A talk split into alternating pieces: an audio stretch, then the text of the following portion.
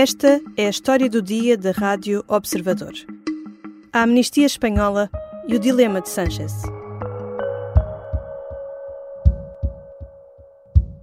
La amnistía se va a aprobar bajo luz y, y, o luz y taquígrafos, con total transparencia. Sí, sí, sí, va a ser debatida aquí, ¿no, no les parece a ustedes poco?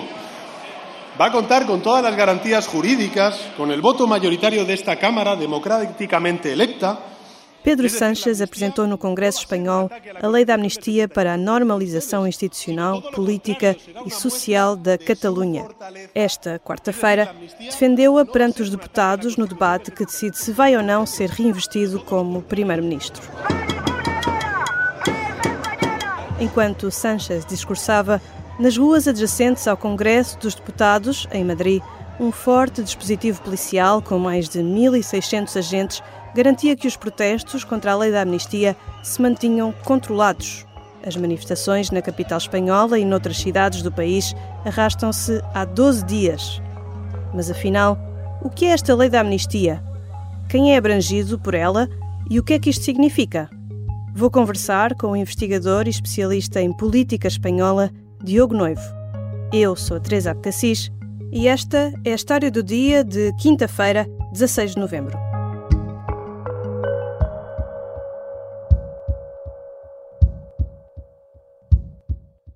Bem-vindo, Diogo Noivo. Olá, Teresa. Esta lei da amnistia em Espanha foi proposta por Pedro Sánchez para amnistiar quem e em que contexto? Foi feita para amnistiar os políticos envolvidos na conjura separatista que aconteceu em 2017.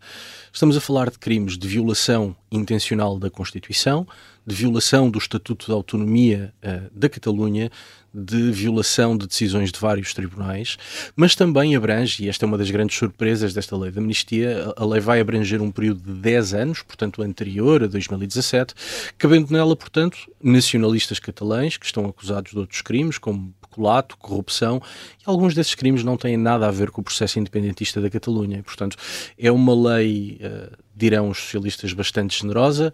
Uh, quem não está satisfeito com a lei dirá que é, uh, evidentemente, um ataque à igualdade entre cidadãos, na medida em que toda a gente que se insere no espaço do nacionalismo catalão pode, ao abrigo desta lei, ver os seus crimes amnistiados, o que mostra que é uma amnistia feita à medida uh, e, portanto, contrariando princípios elementares de qualquer Estado de Direito Democrático.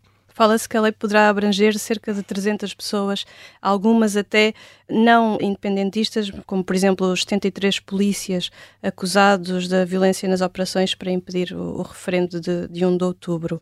O que esta amnistia faz é colocar em pé de igualdade políticos que deliberadamente violaram várias leis, e polícias que fizeram cumprir a lei. Este é um dos antigos sonhos do uh, separatismo catalão, que é encontrar-se em pé de igualdade, se quiser, com o Estado espanhol ou com os representantes do Estado espanhol, quando, verdade objetiva, de um lado temos pessoas que violaram a lei e do outro lado pessoas que fizeram cumprir a lei. Esta lei amnistia os delitos cometidos entre 1 de janeiro de 2012 e 13 de novembro de 2023, no contexto das consultas ocorridas em 2014 e 2017. E entre os amnistiados há um mais conhecido. Carlos Puigdemont, que era presidente do governo catalão e chegou a declarar independência da Catalunha. Com a presidente da Generalitat, assumeixo en presentar-los els resultats del referèndum davant de tots vostès i davant dels nostres conciutadans el mandat del poble que Catalunya esdevingui un estat independent en forma de república. Puigdemont saiu do país e ainda não voltou desde então. Sim, após uh, declarar uh, a independência da Catalunha, que se não me falha a memória durou 13 segundos, colocou-se na bagageira de um carro e fugiu uh, para o estrangeiro. Tem estado na Bélgica, diz ele exilado, mas na verdade foragido da justiça espanhola. Era um homem que perdeu toda a força no separatismo catalão. Importa recordar que tanto o Junts per Cat como a esquerda republicana da Catalunha incendiaram as ruas catalãs prometendo independência, e Carlos Puigdemont, que era um dos heróis, eh, uma das pessoas que mais bravatas tinha contra o Estado espanhol, na altura difícil, escondeu-se num carro e fugiu. E, portanto, é um homem que perdeu muita da sua credibilidade junto da rua separatista, pois Este homem que estava de capa caída, graças a esta amnistia e graças ao facto de Pedro Sánchez necessitar desesperadamente os seus votos para formar governo, Carlos Puigdemont consegue ressuscitar politicamente e, diria até, ser determinante na formação de um governo em Espanha. E talvez voltar ao país Uh... Certamente, eh, uma vez amnistiado, eh, deixa de existir um mandato de captura e, naturalmente, não obstante os crimes que cometeu, vários e graves, e não obstante ter fugido, poderá regressar uh, uh, placidamente à, à Catalunha. O líder do PSOE fala em superar a fratura que se abriu a 1 de outubro de 2017 em Espanha.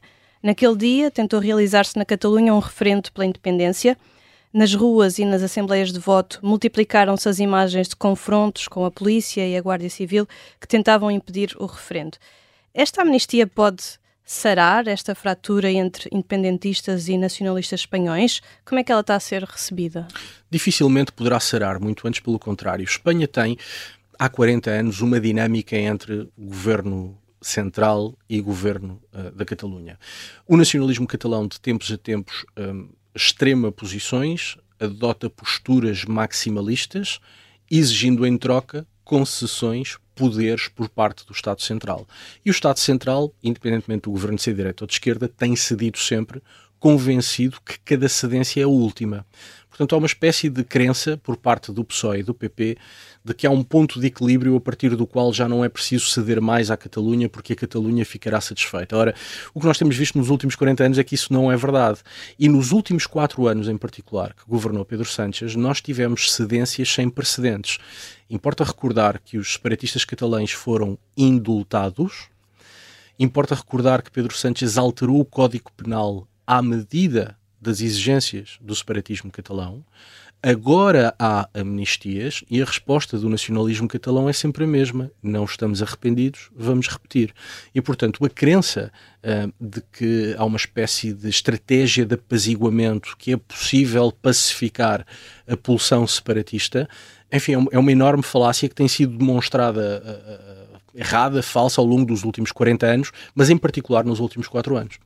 Nós em Portugal também tivemos recentemente uma amnistia, foi com a visita do Papa, que perdoou as penas dos jovens entre os 16 e os 30 anos.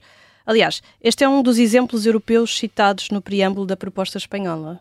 Sim, mas é um exemplo, como tantas outras coisas nesta amnistia, um exemplo falacioso.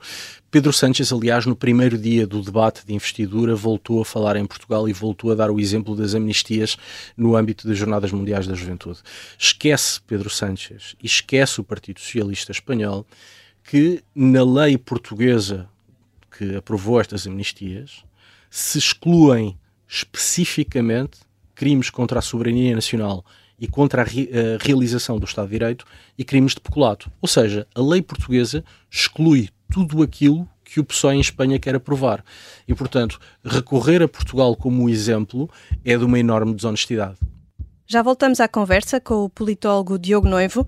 Na segunda parte, vamos falar do contexto político em que surge esta amnistia. Mas antes, um pedido.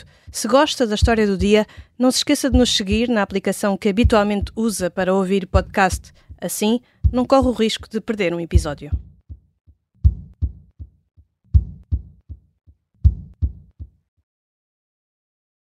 Estamos de regresso à conversa com o politólogo Diogo Noivo.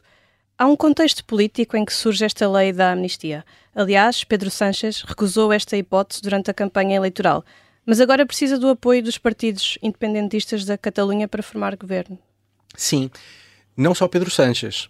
Pedro Sánchez, todos os membros do governo de Pedro Sánchez e todos os porta-vozes do Partido Socialista Espanhol passaram os últimos quatro anos a dizer amnistias não, porque as amnistias são, diziam eles, inconstitucionais e afetam severamente a igualdade entre cidadãos. Isto foi assim durante os últimos quatro anos. E foi dito no Parlamento, foi dito em entrevistas à comunicação social, mas foi dito em lei também. Uh, referimos há pouco os indultos que foram concedidos. O diploma que concede esses indultos diz explicitamente vamos indultar porque amnistiar é inconstitucional. Pois bem, Espanha vai a eleições, Sánchez percebe que a única maneira de voltar ao governo é com o apoio dos separatistas catalães, e este é o contexto que explica a amnistia. A única razão de ser da amnistia é satisfazer o separatismo catalão, para com isso ganhar o seu apoio no Parlamento e formar governo. E que partidos são estes, os separatistas catalães, os Juntos e, os, e a esquerda republicana da Catalunha? São dois partidos muito diferentes. A esquerda republicana da Catalunha, como o próprio nome indica, é de esquerda e é republicana. Uh, o Juntos é um partido que vem da direita reacionária ultramontana. Ainda hoje é um partido com evidentes laivos de xenofobia. Tem, aliás, muitas coisas parecidas com o Vox, o que mostra, enfim, outra das falácias deste processo. Pedro Sánchez quer formar governo para que o Vox não chegue ao poder, mas ao mesmo tempo está a fazer um acordo com um partido igualmente xenófobo, que é o Juntos. E, portanto, estes dois partidos têm histórias diferentes, têm trajetos diferentes na Catalunha, embora neste momento estão, de certa forma, amarrados um ao outro, na medida em que eh, procuram a independência da Catalunha. A verdade é que quando estes dois partidos, e nós assistimos a isso nos últimos 10 nos últimos dez anos, quando estes dois partidos têm que se entender para formar governo na Catalunha, esses governos acabam por cair antes de tempo e, portanto, são partidos que se unem única e exclusivamente para avançar com amnistias e para avançar com a independência da Catalunha, porque tudo o resto os separa. Neste momento não está em cima da mesa a realização de um referendo à independência da Catalunha, mas eh, eles continuam com essa vontade. Está mais ou menos, porque nós temos um acordo entre o Partido Socialista Espanhol e os Juntos, e nesse acordo, enfim, é dito de forma muito ambígua uh, qualquer coisa como é preciso referendar a vontade popular na Catalunha. E, portanto, abre-se a porta a um referendo. Ora, o referendo é manifestamente inconstitucional mas as amnistias também. Portanto, nós já percebemos que o facto de serem inconstitucionais e de violar violarem princípios elementares do Estado de Direito Democrático não são um grande dissuasor para o Partido Socialista Espanhol. E, portanto, muito provavelmente, eh, eh, eu, de resto não descarto, eh, que no futuro se venha a ter uma solução que não será chamada de referendo, mas porventura consulta popular, não vinculativa, mas que em termos políticos acaba por ser a mesma coisa. E, portanto, há uma cedência em toda a linha por parte do Partido Socialista ao separatismo catalão, e o mais grave dessa cedência é que essa cedência é feita atropelando elementos essenciais do Estado de Direito Democrático. Há uma deriva iliberal em Espanha, nós uh, falamos muito e bem da, da Hungria e da Polónia. Espanha está a enverdar por um caminho em tudo semelhante. Uh, ataque à separação de poderes, uh, violação de preceitos constitucionais, um, ehm, afetar de maneira inequívoca a igualdade entre cidadãos. E, portanto, há, há aqui um conjunto de cedências que são preocupantes por aquilo que tem implícito. A reinvestidura de Sanches ainda não é certa. Apesar dos acordos, durante a primeira parte do debate, o Juntos confrontou repetidamente o líder do PSOE, ameaçando não viabilizar o novo governo. A votação final vai decorrer esta quinta-feira. Mas ainda antes disso, como é que esta lei da amnistia está a ser encarada no resto da Europa? Bom, a Comissão Europeia, através do comissário uh, responsável pela área da justiça, já pediu esclarecimentos à Espanha. Espanha enviou esclarecimentos que não foram muito esclarecedores um, eh, e continua a haver por parte da Comissão Europeia, aliás, há declarações da última semana, a haver por parte da, da Comissão Europeia uma enorme preocupação com as amnistias, porque as amnistias são normalmente reservadas um, para contextos de alteração de regime. Foi o que aconteceu em Espanha nos anos 70. Acaba o franquismo, começa a democracia e nesta fase de transição, ainda antes de haver uma Constituição democrática, são concedidas amnistias. E, portanto, as amnistias, por serem tão excepcionais e por criarem algumas injustiças, normalmente estão reservadas para momentos muito específicos. Não é normal que num Estado de Direito democrático se amnistiem crimes contra o Estado e contra o Estado de Direito. E, portanto, há uma enorme preocupação por parte da União Europeia uh, em relação às amnistias e depois, naturalmente, quanto mais próximo estiver a Catalunha da independência, maior será a preocupação da Comissão Europeia, porque, como bem diz, um, há outros países europeus com pulsões eh, regionais separatistas. A confirmar-se a investidura de Pedro Sánchez, como fica a situação política em Espanha? Esta solução pode trazer finalmente estabilidade? Duvido muito. Uh, o, governo de Pedro Sánchez está completamente dependente dos separatismos catalão e basco. Ora, nós no País Basco temos eleições autonómicas já no ano que vem, em 2024. Na Catalunha, muito provavelmente teremos eleições no ano que vem e, portanto, rapidamente os principais parceiros de Pedro Sánchez se encontrarão em situações complicadas e o PSOE terá de decidir. Imaginemos o caso da Catalunha. Entre um empate entre a esquerda republicana e os Juntos, quem é que o PSOE vai apoiar? Ou apoiar um perderá o apoio do outro e necessariamente o governo cairá. A mesma coisa acontece no País Basco com outros dois partidos, o Partido Nacionalista Basco e o Bildu. Ah, é de facto uma situação inédita em que temos Pedro Sánchez, que como primeiro-ministro ou presidente de governo vai jurar a Constituição, apoiado por partidos que, com uma franqueza desarmante, querem acabar com a Constituição e com a democracia. E, portanto, há uma contradição profundamente iliberal na base deste governo. Isso faz, entre outras coisas, que estabilidade não seja um adjetivo que me pareça que, que possamos usar para descrever. Obrigada, Diogo Noivo. Obrigado, eu, Teresa.